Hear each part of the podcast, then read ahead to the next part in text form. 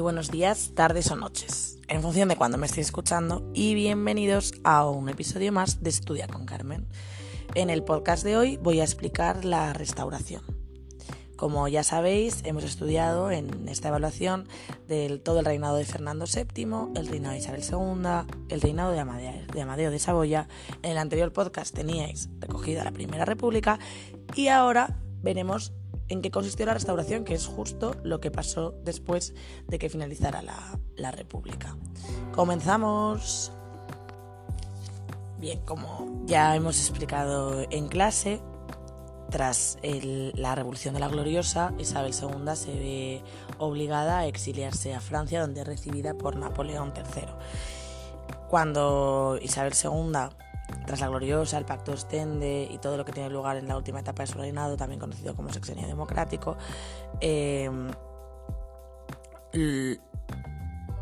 Serrano es el encargado, perdonad que me bloqueo, Serrano es el encargado de, de, ser presidente de un gobierno provisional y ser el regente, porque la constitución que se redacta en 1869 en lugar de establecer otro tipo de forma de gobierno, se mantiene la monarquía, pero va a ser una monarquía democrática. Las Cortes finalmente eligen a Amadeo I, Amadeo Saboya, que recordad que es el hijo de Víctor Manuel II, y reina en España de 1871 a 1873.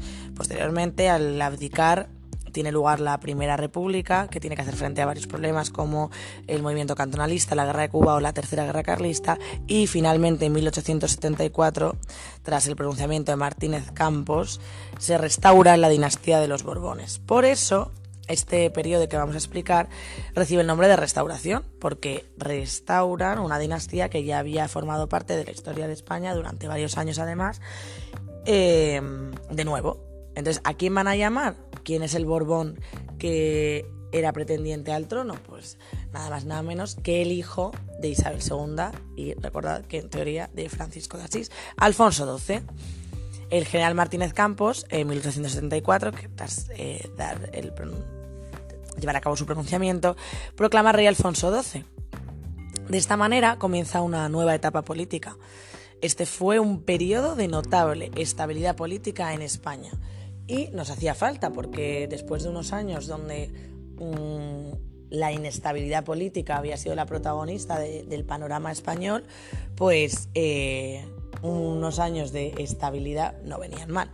Bien, el nuevo rey era partidario de una monarquía constitucional, por lo que nombra como presidente del gobierno a Antonio Canovas del Castillo, que fue el, que había mm, el, que había artificiado, el artífice, perdonad, de, la vuelta de los Borbones a España. Entonces, un poco en señal de agradecimiento y porque era un hombre de su confianza, Alfonso XII pues decide que es Antonio Cánovas del Castillo el que tiene que ser el presidente del, gobierno. Durante el, gobierno de Cánovas se pone fin a la guerra de Cuba, que recordad que finalizaba en el año 1878 mediante la paz de Zanjón, y eh, crea un nuevo sistema político en el que todos los partidos que aceptaran la monarquía, es decir, los republicanos no serían reconocidos porque son todos los partidos que acepten al rey, eh, tienen cabida.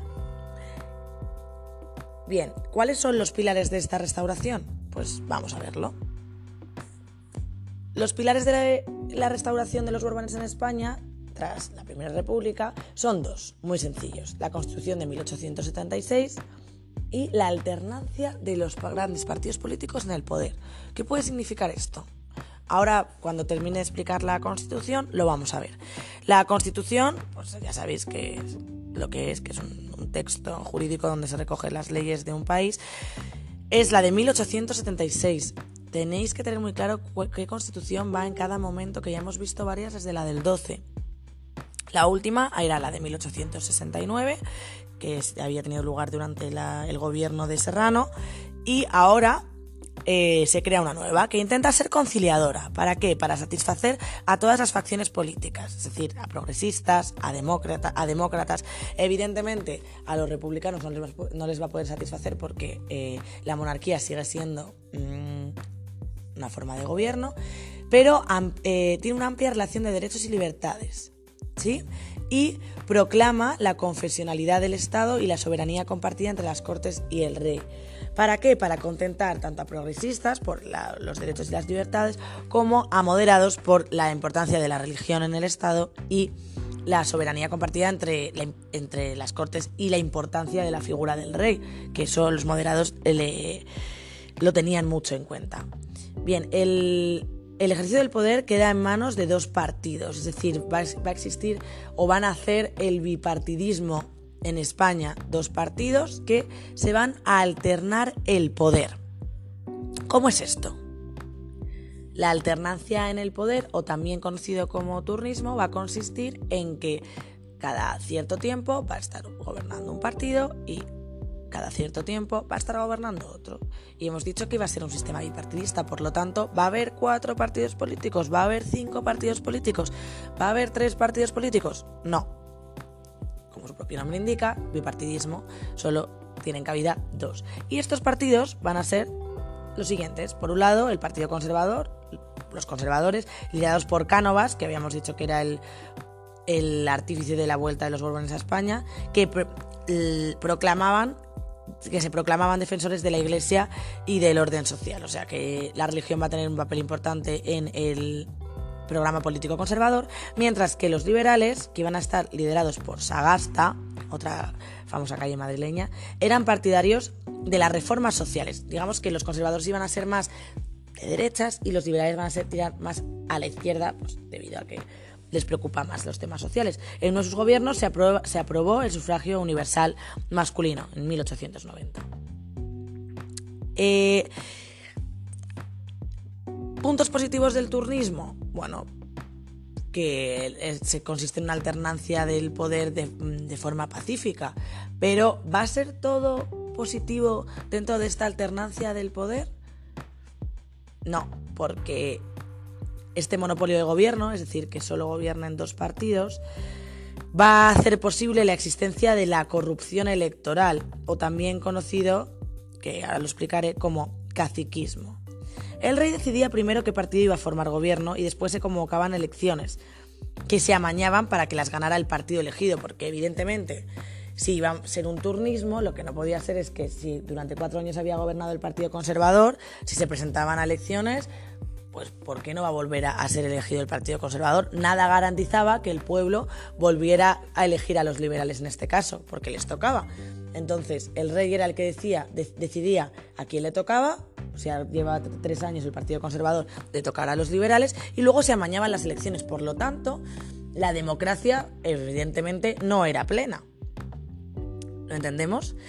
En el campo, además, los individuos más poderosos, que recibían el nombre de caciques, forzaban a la población rural a votar lo que a ellos más les convenía para que se formara gobierno. Es lo que se conoce como caciquismo. Es decir, los caciques forzaban a los empleados que tenían de sus tierras mediante amenazas. Imaginaos, si no votas estoy hablando de a día de hoy, ¿no? O sea, el caciquismo sería, si yo tengo una finca y tengo 10 eh, trabajadores y yo les digo, mirad, si no vais a votar al PP, que es a mí lo que me conviene para, que, para seguir teniendo éxito en los negocios, os voy a despedir.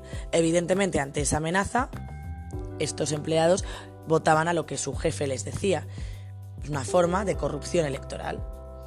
Eh, además, en las ciudades, eso ocurría en el campo, pero en las ciudades los caciques no tenían tanto poder porque las ciudades el mundo ya estaba más eh, diversificado, más industrializado, por lo que se manipulaban los resultados si no er-, eran lo esperado, lo que se conoce como pucherazo. Imaginaos que en las últimas elecciones de noviembre yo estoy de presidenta de mesa a la hora de contar los votos decido que a mí no me conviene que salga el PP, que prefiero que salga el PSOE porque, oye, para mi trabajo me va a venir mejor. Pues se manipulaban y en vez de decir que hay 100 del PP y 50 del PSOE, pues diría lo contrario. Así se fabricaban resultados electorales que daban alternativamente la victoria a conservadoras y liberales. Pues, es decir, debido al caciquismo y al pucherazo, conseguimos tener eh, esa alternancia de poder que, como he explicado antes, una libre elección de voto no garantiza al 100% ese turnismo. Bien, esto, esta corrupción electoral, es lo que proporciona la estabilidad a la vida política española. Pero el problema es que, como hemos dicho antes, durante este periodo de la restauración tienen cabida todos aquellos partidos políticos que tuvieran en cuenta o respetaran a la figura del rey. ¿Todos los partidos políticos de España respetaban a la monarquía o la tenían en cuenta para formar gobierno? No. De ahí uno de los problemas de esta que van a, poner fin a esta estabilidad política del turnismo, porque eh, quedaban fuera tres grupos cada vez más representativos: los anarquistas, el anarquismo, no sé si sabéis lo que significa, es una corriente que surge durante el siglo XIX eh, y que va a tener su máximo representante a Bakunin, un ruso, eh, y estaban a favor de no... O sea, el, Perdón, que, me trago. Eh, el anarquismo consistía en la existencia, la no existencia de reglas.